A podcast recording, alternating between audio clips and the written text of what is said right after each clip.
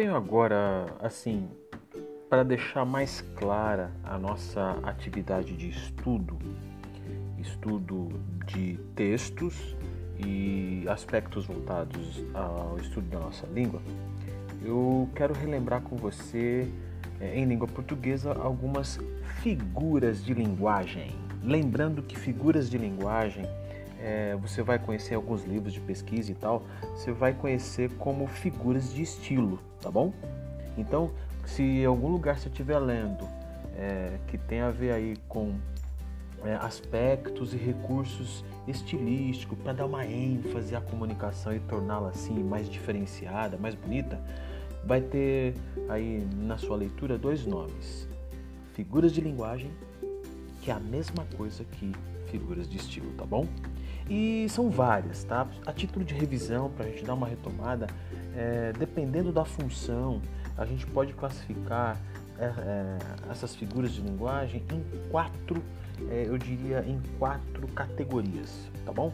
Eu tenho aí, para a gente relembrar, aquelas que são chamadas figuras de palavras, né? Ou é, figuras de linguagem que exploram o campo semântico, ou seja, dão, dão uma ênfase ao significado das palavras, tá? Entre elas você vai encontrar metáfora, comparação, metonímia, catacrese, sinestesia, perífrase, ok?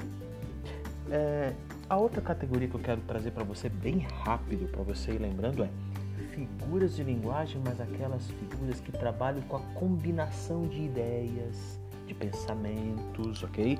A gente dá o nome de figuras de pensamento, tá? Exemplo, hipérbole, eufemismo, ironia, é, a gente chama de personificação, é, antítese, paradoxo e por aí afora, tá? Outra, outra categoria.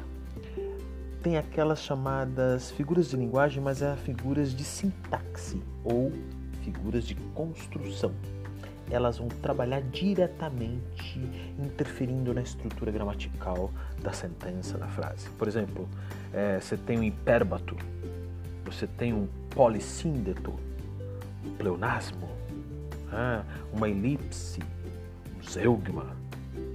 E por fim você tem as figuras que brincam, que trazem um estilo, um destaque, interfere assim no som.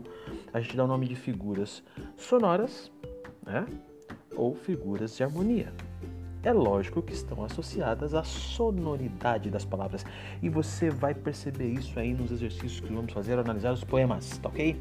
A literação, paronomásia, assonância, onomatopeia e por aí afora, tá bom?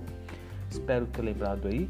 É, vou postar também um material ilustrativo com, com exemplos em PDF, tá? Agora, atenção! Você percebeu esse montão de nome? Né? Metonímia, catacrese, é, hipérbole, antítese, é, hipérbato, zeugma, elipse, anáfora, paronomásia, pelo amor do amor, galera. É assim, é, são nomes assim bem diferentes, vai, vou dizer isso.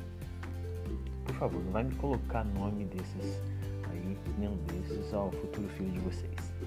Brincadeirinha. Tamo junto. Vou postar algo em PDF para deixar mais claro ali esse, esse ponto, né, essa situação aí que vamos trabalhar é, o estilo aí na sintaxe da nossa língua portuguesa e espero que você goste.